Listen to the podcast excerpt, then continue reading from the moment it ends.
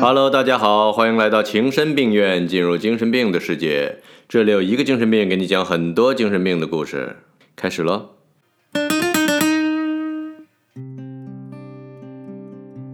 构成一个倒霉天才故事的三要素：人生起伏、早早挂掉、死后成名，在莫迪里亚尼身上都占齐了。先来自我介绍，我叫莫迪里亚尼，是来自意大利的犹太人，兼具意大利男人的骚性和犹太人的有钱。虽然后来钱没了，但骚性还在。二十世纪初，巴黎北部的蒙马特高地聚集着来自世界各地的八漂画家，其中最著名的就是被称作“洗衣船”的棚户区。室内没水没电，这些艺术家们每天早晨都要提着水桶到楼下唯一的水井里打水，晚上点着蜡烛画画。毕加索在这里创立了立体主义，马蒂斯在这里开创了野兽派。但除了这些后来能够壮大到独当一面的，大部分住在洗衣船的是不属于任何一派的画家们。他们每个人画风各异，共同点是生活自由，生活状况很糟糕。他们单枪匹马，势单力薄。左右不了画坛的气候，但是却都能够顽强地保持自己独特的尿性哦个性，并且拥有自己的固定粉丝。他们各具特点的绘画，由于无法被归为一类，被后人统称为巴黎画派。莫迪里亚尼就是巴黎画派的代表人物。他的画很好辨识，人物没有眼珠，只有空空的眼眶，配上弧形眉、杏仁眼、过分拉长的鼻子、小到快看不见的嘴，以及被故意拉长的脖子，基本跟死了的林黛玉没什么两样。莫迪里亚尼小时候家境不错，老爸是个商人，他家在萨丁岛有个矿山，跟我们的煤老板差不多。但在当时的意大利，这生意时好时坏，一会儿天上一会儿地下。莫迪里亚尼还没出生，就及时把这个家庭从破产边缘拯救出来。根据当时的法律，孕妇和婴儿的卧室都受到法律保护，任何人不得擅闯。于是濒临破产的老爸把家里仅剩的财产放在还在怀孕的妻子床头，成功的躲过了债主的追债。莫迪里亚尼从小体弱多病，少年时得了泪膜炎，后来导致肺结核伴随他一生。自古病人好文艺，老妈又正好是光荣的人民教师，对文史哲造诣颇深。于是，在老妈的栽培下，经常泡病号不上学的莫迪里亚尼，为了填补无聊的病中生活，早早接触了文学、诗歌和绘画。由于骨骼清奇，天赋异禀，在绘画上进步神速。长期的文艺熏陶让莫迪利亚尼少年时就气质高雅、风度翩翩，自然有成群的女孩子围在他身边。有一次感冒比较严重。为了不要传染太多的女同学，只好选择休学。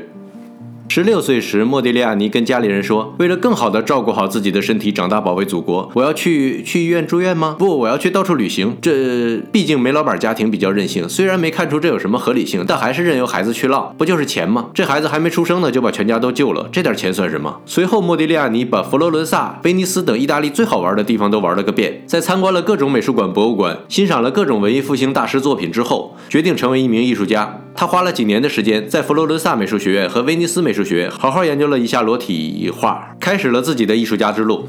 学业有成之后，莫迪利亚尼来到巴黎，住进当时的艺术家集中营蒙马特的洗衣船。刚刚出现在洗衣船时，这个穿着讲究的公子哥跟走破烂路线的洗衣船很不协调。他的所有外套都是非常考究的天然面料，裤线笔直，衬衫每天换洗，居然还会花式扎围巾，于是迅速成为公认的全巴黎唯一知道怎么打扮的画家。这等于直接搅乱了洗衣船的正常秩序。长久以来，这里的洗衣船原住民艺术家清一色都是邋里邋遢、不修边幅，靠自身的艺术气质和满嘴跑火车勾引文艺女青年。莫迪利亚尼的到来，直接拉升了大家的泡妞难度。姑娘们都主动从艺术家身边跑到了这个衣冠禽兽呃不衣着光鲜的小鲜肉艺术家身边，而且这个小鲜肉还一点也不高冷，来者不拒，照单全收。他当时坚信自己可以泡遍全巴黎的姑娘，喝光全巴黎的酒。他自己也不记得到底和多少个姑娘好过，有的甚至连名字都不知道。但这从小在诗书里泡大的公子可不是盖的，他可以深情款款地为自己的浪做合理化解释。我太难爱上现实里的他们，我只爱画里的他们，爱他们修长的脖颈，爱他们的有眼无珠，爱他们弥漫在画面里的情欲，爱他们专注看我的样子。凭借这些勾魂大法，把姑娘们自然地分成两个阵营：一种是直接扑到莫公子怀里，另一种是先骂完渣男，然后再扑到莫公子怀里。对待鸡群里一只不请自来的鹤，要维持鸡群原有秩序，最好的办法就是把鹤也打成鸡。每个住在洗衣船的艺术家都越来越领悟到这个真理。还没等艺术家们动手，生活自己先动手了。由于老爸生意再次失败，莫迪里亚尼的资金链一下吃紧，从会所嫩模变成差点自己去会所做嫩模。一年以后，莫迪利亚尼已经完全融入社区，成了个邋里邋遢的波西米亚，甚至比其他人还要邋遢。跟毕加索他们一同混迹于巴黎的酒吧、妓院，也毫无违和感。这段时间他穷困潦倒，虽然偶尔也能获得一点资助或者卖出一两幅画，可即使有了钱，他也会尽快把它们挥霍掉。毕竟他要维持自己常年养成的三大爱好：抽烟、喝酒、烫头，不对，吸毒、喝酒、泡妞。人跟环境就这样达成了一致。最开始他还很满意自己的困境，认为只有抛开中产阶级的安逸和价值观，过一种危险的生活，才能成就伟大的艺术，从而追寻极致的自由。有了这样的理论支撑，很快他就越活越惨，连吃饭钱都没有，只好用自己的画到餐厅换取一日三餐。同时，常年对自己的自我放逐，经常在早上醒酒时发现自己睡在街头，甚至在垃圾桶里。莫公子从蒙马特的小鲜肉变成了蒙马特的小老鼠。因为没有加入任何一个流派，也没有同道中人相互吹捧，他的艺术之路举步维艰。他的画有多难卖？CBC 电视台曾经拍了个纪录片，翻阅当时一个画廊的账本，别的洗衣船的画家都有密密麻麻的成交记录，到了莫迪里亚尼这里，只查到减价大甩卖的记录。好不容易卖出去一张，还是用肯德基第二杯半价的方式卖出去的。而这时的毕加索却越来越有钱，已经过上了精致的生活，同样是矮个子。同样是异乡人，为什么你就一路比我混得好，而且越来越好？这种嫉妒始终伴随着莫迪利亚尼，他只好把一直对他垂涎欲滴的毕加索当时的女朋友给睡了作为回报。